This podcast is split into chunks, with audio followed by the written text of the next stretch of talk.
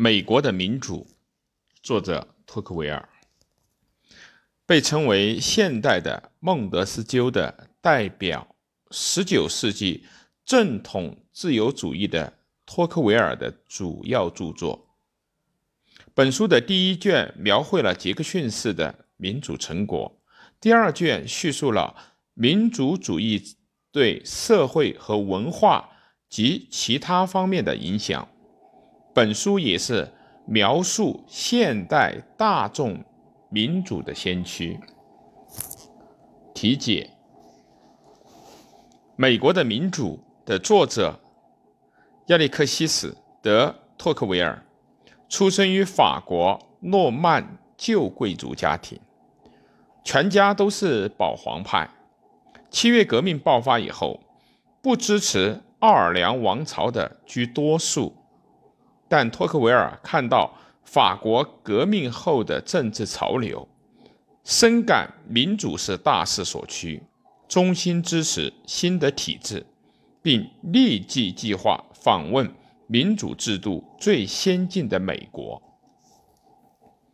一八三一年春，与挚友伯蒙尼法赴美，停留约一年，足迹遍布美国当时新开拓的西部地区，旋即写成了本书的第一卷。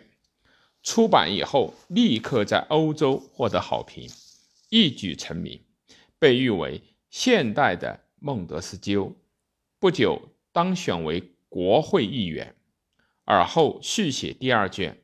一八四零年出版，第一卷比较抽象，是以对以前的美国见闻进行认真思考分析后写成的，所以在当时并不太为人所理解。而第二卷获得了肯定评价，是在进入二十世纪后相当一段时间的事情。他的政治生涯和他的著作相比，不能够算是成功。一八四九年虽曾就任外交部长，但仅五个月就与内阁同时被路易·拿破仑撵下台。这时又患了肺结核，遂退出了政界。在此逆境当中，又出版了。不朽的名著《旧制度与大革命》。美国的民主的第一卷包括著名的序论，约四百三十页，叙述了民主政治的成果。第二卷约三百五十页，叙述了民主对社会和文化等各方面的影响。概要。托克维尔对美国民主给予积极的评价，但这并不在于美国领导阶层的高度成高明程度。他对美国民主所肯定的是：一、掌权者不能够长期违背国民的利益进行治理；二、培植国民权利的意识、法意识和公共道德；三、尤其是活跃国民的行动。赋予生机勃勃的力量。民主的危险，并不是如通常所议论的那样削弱了政府的力量。值得担心的，反倒是以国民的大多数为背景的滥用权力。拥有强大力量的国民中的多数支配政治和舆论，往往形成强权政治；而对于少数者，尤其是对具有卓越思想的人们进行扼杀。在美国，这种多数的独裁的危险时时存在。这种危险能够一时被防止的原因之一是分散强权政治，实行行政分权；其二是控制民众的不轨行为的司法权独立。实际上，在美国啊，法律家并不单纯从事诉讼。对社会和政治也发挥着重要的作用，凭借知识和经验，调整国民的利益和意见，维护制度的安全，起一种理性的上流政治的作用。托克维尔认为，维护美国民主的因素有三：一、地理有利；二、法治因素；三、风俗习惯。法治的因素是指强大的共和国与小共和制完善的联邦制的并存，减弱了多数者的独裁和倡导尊重自由的地方自治，以及控制民众冲动的司法权。所谓的风俗习惯，它总括国民的风俗习惯。意见和信仰等，托克维尔最重视的这一点。他说，即使有得天独厚的环境和最好的法治，如果违背国民的风俗习惯，也不能够维持政治的基本结构。宗教尤其应该受到尊重，但是为了维护宗教，教会和国家必须分离，而且宗教必须采取与新的社会一致的态度。托克维尔从欧洲的历史发展中看到了美国。美国的特征是各种条件的平等，但如果把它挪到欧洲史的发展中来看，就变成了各种条件的平等化的发展过程。他认为这种历史发展是必然的，是人力难以阻止的天理。即使在欧洲，也不可避免的要形成在法律面前人人平等。不但权利是平等的，而且财产、知识及其他也都应该平等化、平均化和共同化。由于产业的发展，将会产生与过去不同的新的上流产业政治。这个新的上流的产业政治，在一般性的平等化之中。并不能够十分起统治作用，也不能够像昔日贵族那样强大而庄严，因之他的革命的可能性也很小。但托克维尔没有看到由于社会主义而推进欧洲的平等化的可能性。他虽然在二月革命时期有过严重的恐惧，是如此之大。此书的第一卷论述了。民主的政治成果，第二卷论述了民主如何影响人们的习惯和感情方式。它构成了最广泛意义上的社会，即个人日常生活、理性、道德和国民性。第二卷比第一卷涉及更广泛的各种文化形态，描绘了民主社会的模式，即各种条件平等化的社会中的各种文化形态。呈现出什么样的样式？然而，这并不是描绘了当时的美国社会，而是远为抽象的民主社会的普遍模式。与第一卷相比较，在方法上也更加采用了演绎法。他所描绘的社会与当时的任何一个国家也不吻合，现代的大众社会才开始与之有相仿。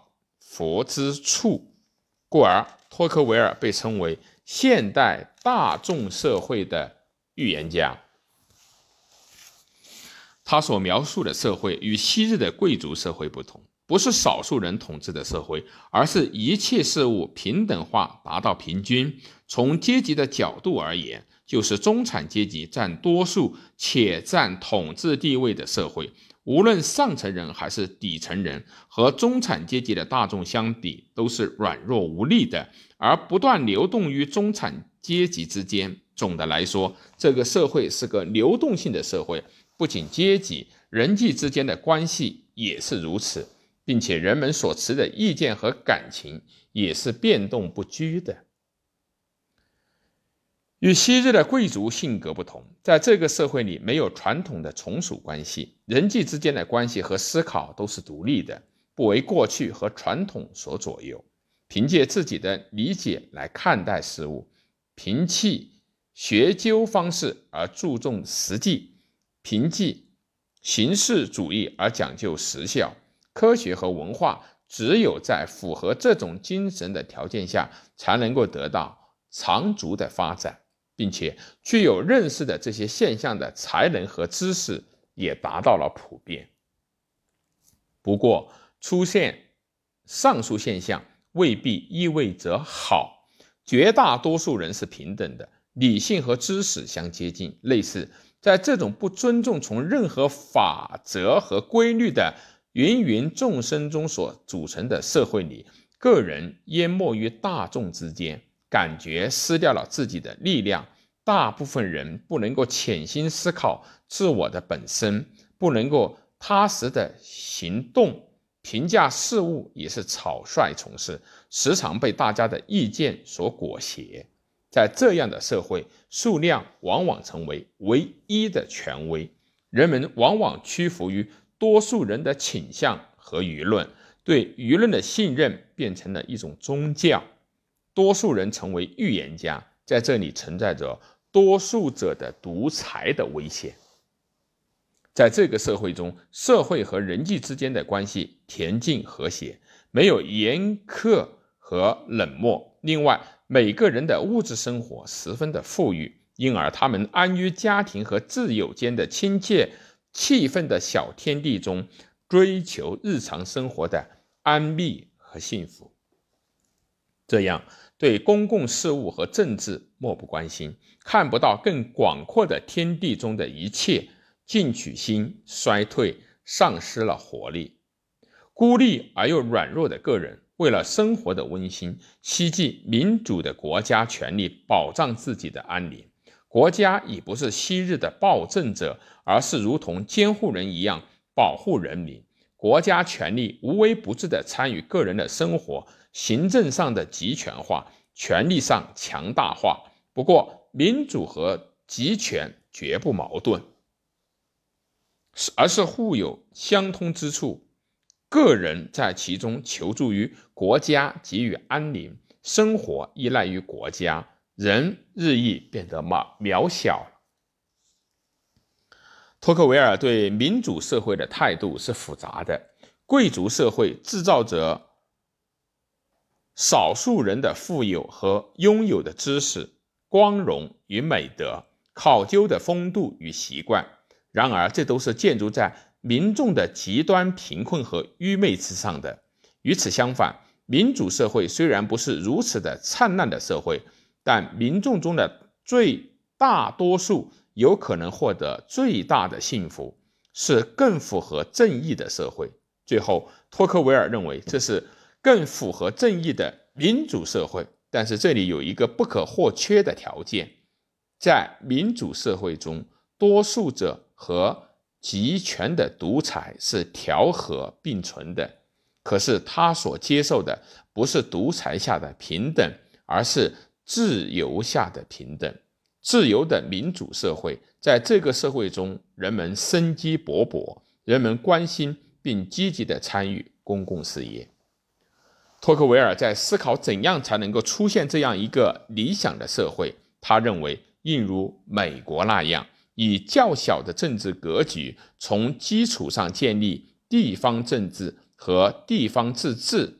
较小的政治格局容易认识到公众问题与自己个人的利害休戚与共，自己的利益与公共利益息息相关，因而易于产生实现这种社会的文明进化观念。自发性的结社也可能发挥这样的作用，并且还能够有效地抑制国家权力的强大化。宗教也是重要的，可以使人们从狭隘的身边的安逸的物质生活中跳出来，把目光投向更深远的精神世界。